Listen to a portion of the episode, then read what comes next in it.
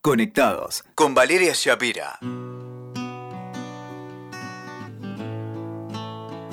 Hola, ¿cómo estás? Me vino como un déjà vu de mi adolescencia. Eh, había clases de oratoria, todavía existen, por supuesto, y clases de protocolo y ceremonial.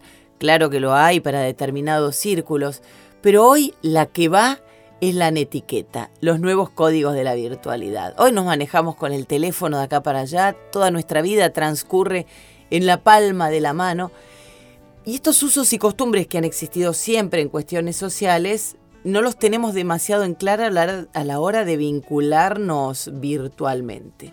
La netiqueta es un protocolo con reglas no escritas para que, entre otras cuestiones, la comunicación sea amable, respetuosa y constructiva.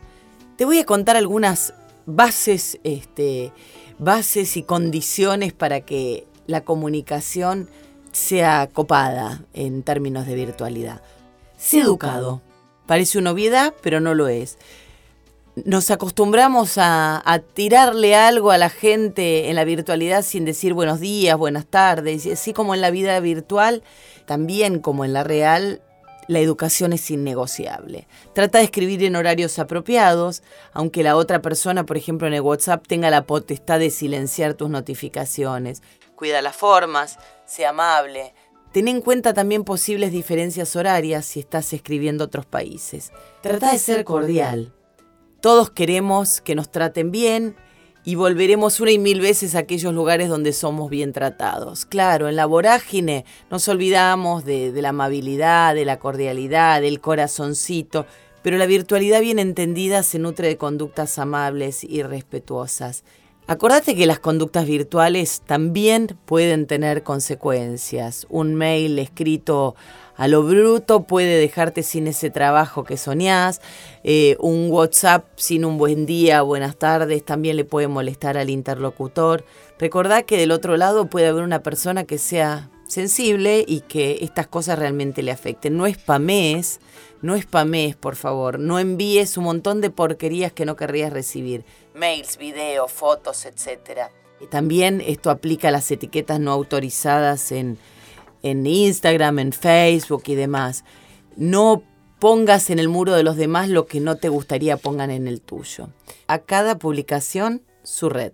Si utilizas redes sociales, es bueno que conozcas los usos y costumbres de cada una de ellas. No es lo mismo Instagram que LinkedIn, que Facebook. Entonces la mejor manera de aprender es observando, experimentando y sobre todo no teniendo miedo a preguntar. Evita cuestiones personales en las redes sociales. Esto no quiere decir que no compartas tu, tu dolor porque perdiste a alguien querido. Podés hacer lo que vos quieras, son tus redes.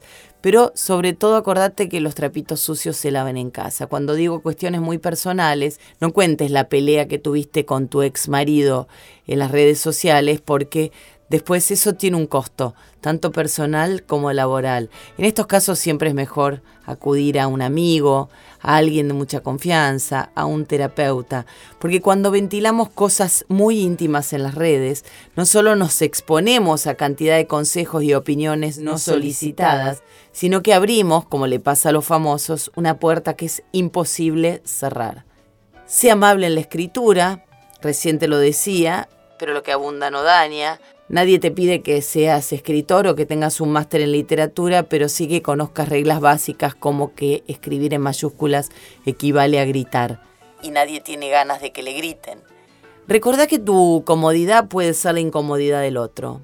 Puede que vos estés muy ocupado y que no tengas tiempo de tipear, que estés en la autopista, que lo que sea te esté pasando. Pero no le dejes al otro un audio de cuatro minutos que le implica estar atento a tu mensaje, al que quizá no tenga ganas de estar atento. Entonces, siempre es mejor mandar un WhatsApp y preguntar, ¿te puedo llamar?